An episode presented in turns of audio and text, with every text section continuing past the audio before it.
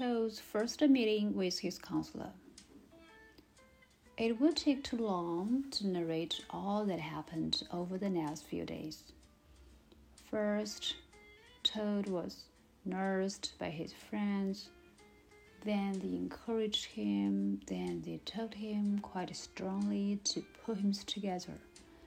Finally, they sped up the drab and dismal future facing him, unless he got a grip of himself, as Badger eloquently put it. But none of this had any effect on Toad.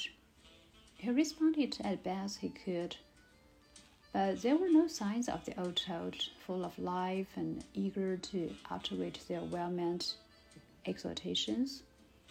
Instead, he remained sad and depressed, his friends advised him in detail what he should do, the more sad and depressed he became. Finally, Badger could stand it no longer. That admirable animal, though long on exhortation, was a short on patience. Now look at Toad.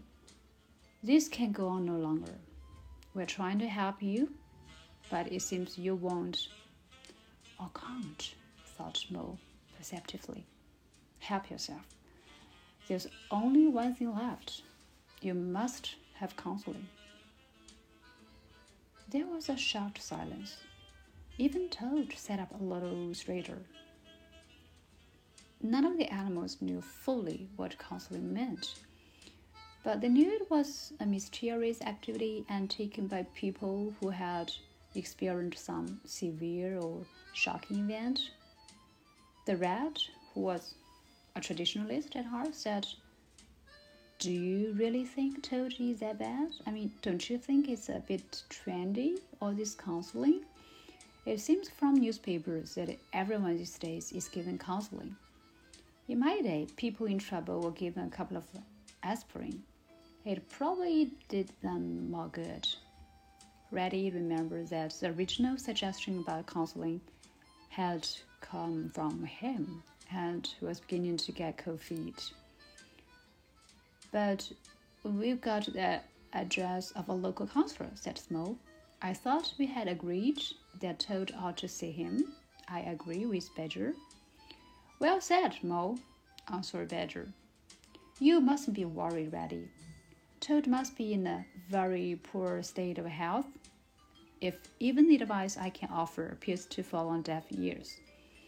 I know that you can be obstinate, Toad, but it does seem that you need some kind of help, which surprisingly your friends cannot give you. Desperate circumstances require desperate remedies. We must try counseling. And so it happened that after much telephoning and arranging and pushing and pleading, Toad arrived at a large house called the Heronry. It was a four square, three storied building of red brick mellowed uh, terracotta color with occasional bands of yellow. It had an air of permanence and sensible values and looked the sort of house where a family might remain for a long time. After ringing the bell, Toad was shown to a book lined room with some chairs and a large desk on which sat odds and ends, including china hat with words written all over the skull.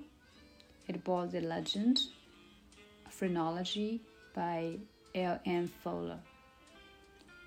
The heron entered, looking tall and wise, and sat on the chair opposite Toad. He wished her good morning, and then said quietly, looking at him, Toad, who had become used to people talking at him, waited for the lecture to begin. But nothing happened. This silence, Toad could feel the blood pulsing his head, and it seemed as if this was pumping up the tension in the room. He began to feel very uncomfortable.